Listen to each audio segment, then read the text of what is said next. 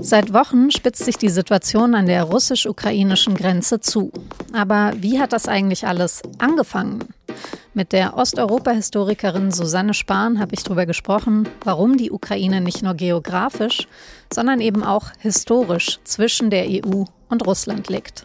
Sie hören auf den Punkt, den Nachrichtenpodcast der Süddeutschen Zeitung. Mein Name ist Franziska von Malsen und ich freue mich, dass Sie zuhören.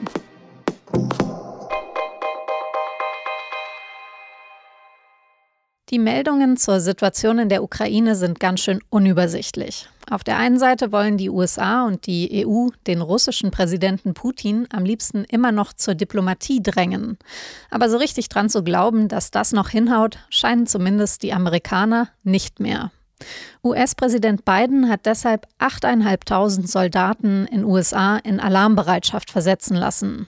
Außerdem haben die USA einen Teil ihrer Botschaftsmitarbeiter aus der ukrainischen Hauptstadt Kiew ausgeflogen, nach dem Motto, man weiß ja nie, was passiert. Das wiederum finden die EU und besonders die Ukraine ziemlich irritierend. Die deutsche Verteidigungsministerin Christine Lamprecht hat derweil verkündet, 5000 Schutzhelme in die Ukraine liefern zu lassen. Ja, Sie haben richtig gehört, Helme. Die Ukraine wünscht sich aber vor allem Waffen. Aber die will die deutsche Regierung gerade nicht liefern, um nicht zu einer weiteren Eskalation beizutragen. Immerhin einen Schritt in Richtung Deeskalation, den hat es jetzt gegeben. Am Mittwochnachmittag haben in Paris russische und ukrainische Vertreter seit langem mal wieder direkt miteinander gesprochen. Moderiert wurde dieses Treffen von Frankreich und Deutschland, das sogenannte Normandie-Format. Einen echten Durchbruch hat es dabei nicht gegeben, das hatte allerdings auch niemand erwartet. Immerhin, die Konfliktparteien reden miteinander.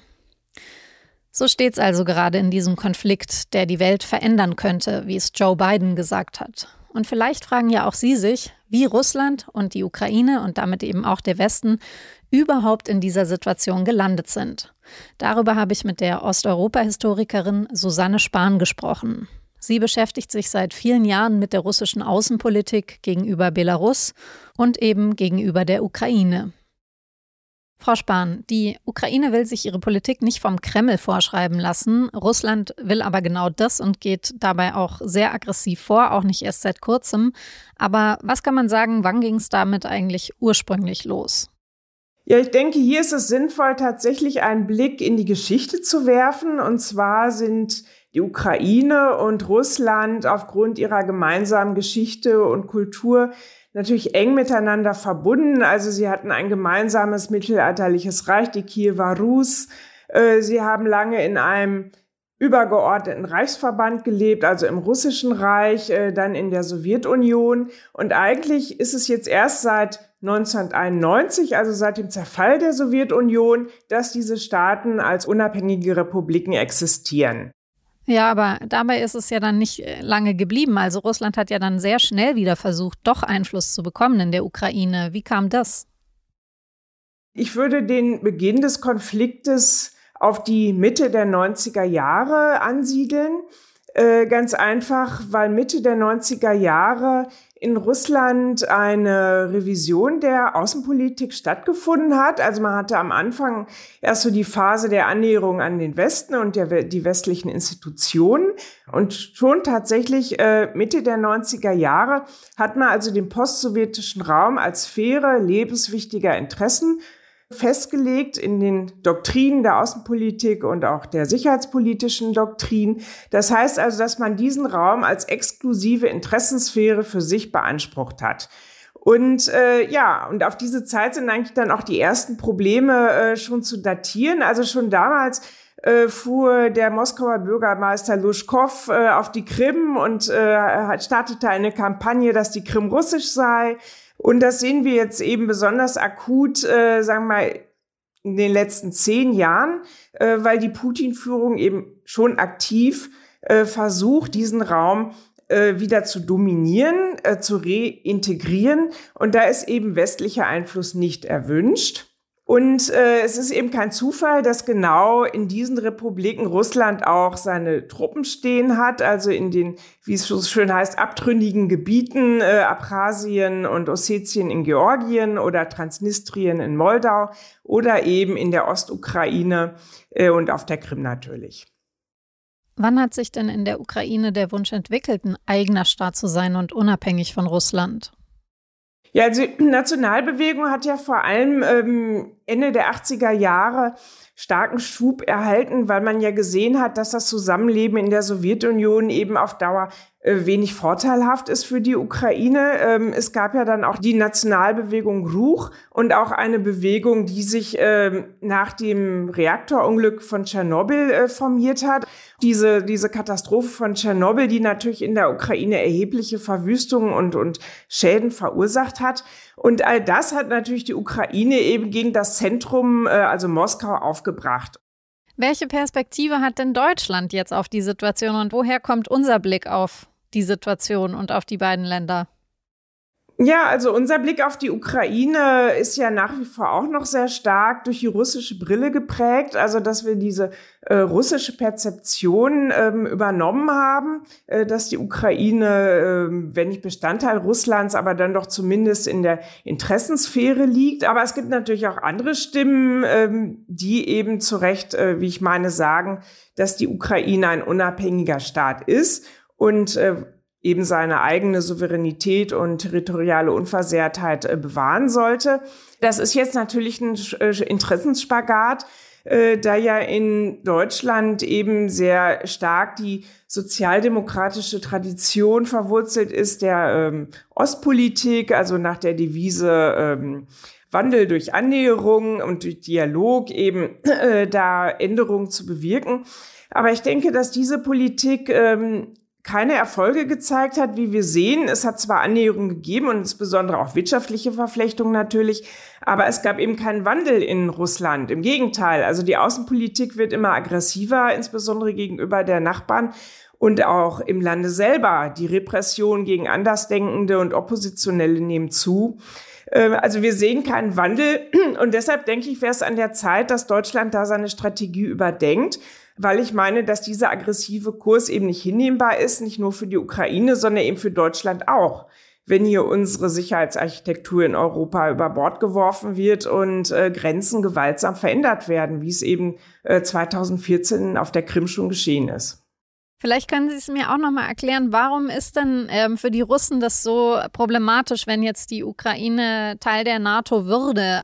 Warum ist es für die Russen so zentral eben, dass die Ukraine in ihrer Einflusssphäre bleibt? Russland sieht sich eben seit Mitte der 90er Jahre wieder als Großmacht, beziehungsweise möchte sich als Großmacht auch international Geltung verschaffen.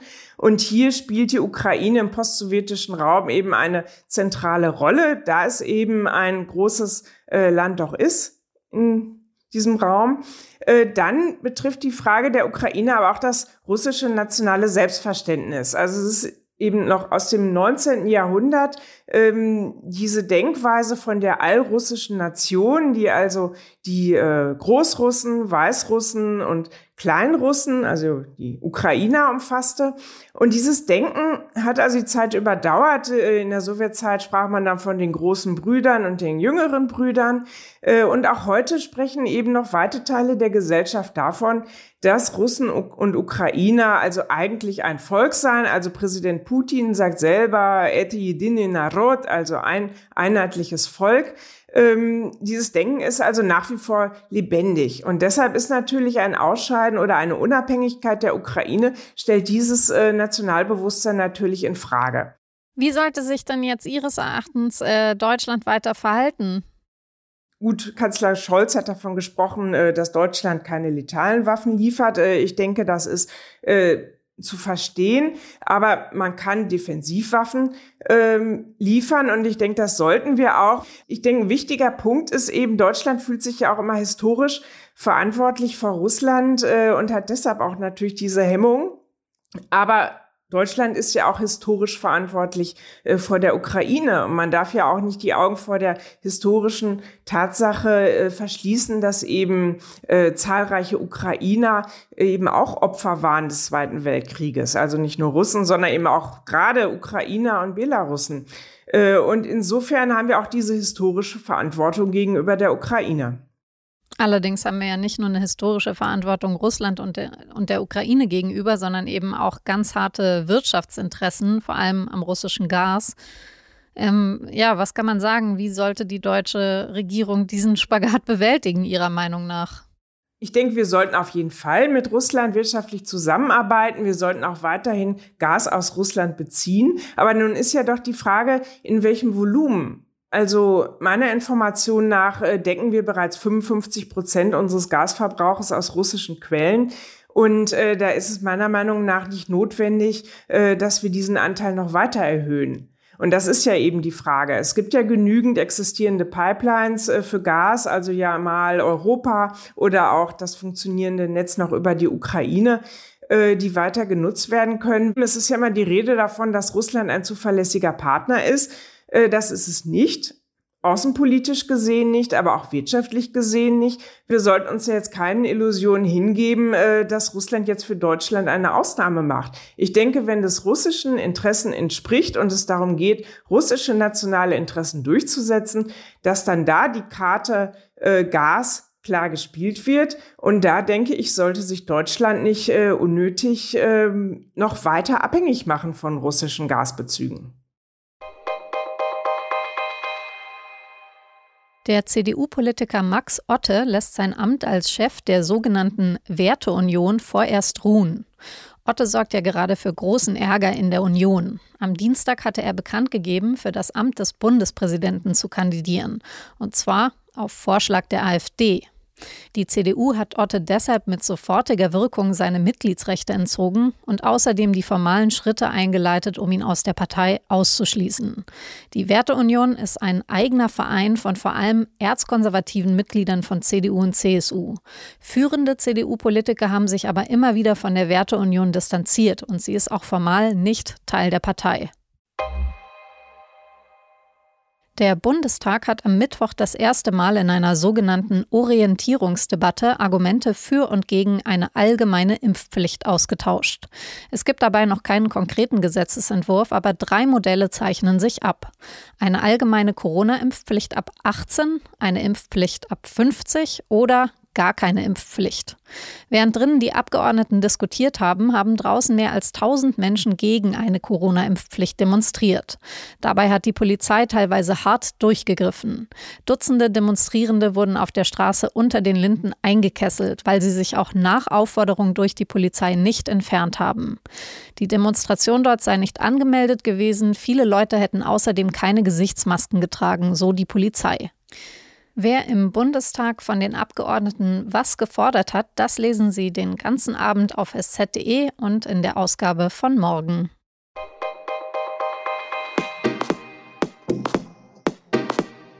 Am 4. Februar starten die Olympischen Winterspiele. Dann schauen alle Sportbegeisterten nach Peking. Aber warum finden die Spiele ausgerechnet dort statt? Schließlich missachtet China Menschenrechte und Meinungsfreiheit. Mehrere Länder wollen die Spiele deshalb diplomatisch boykottieren. Wie geht China damit um und warum arbeitet das IOC mit Autokraten zusammen? Darüber sprechen meine Kollegen in der neuen Folge von Das Thema, dem SZ Recherche Podcast. Den finden Sie wie alle unsere Podcasts auf sz.de/slash podcasts. Redaktionsschluss für Auf den Punkt war 16 Uhr. Produziert hat die Sendung Benjamin Markthaler. Vielen Dank fürs Zuhören und bis morgen.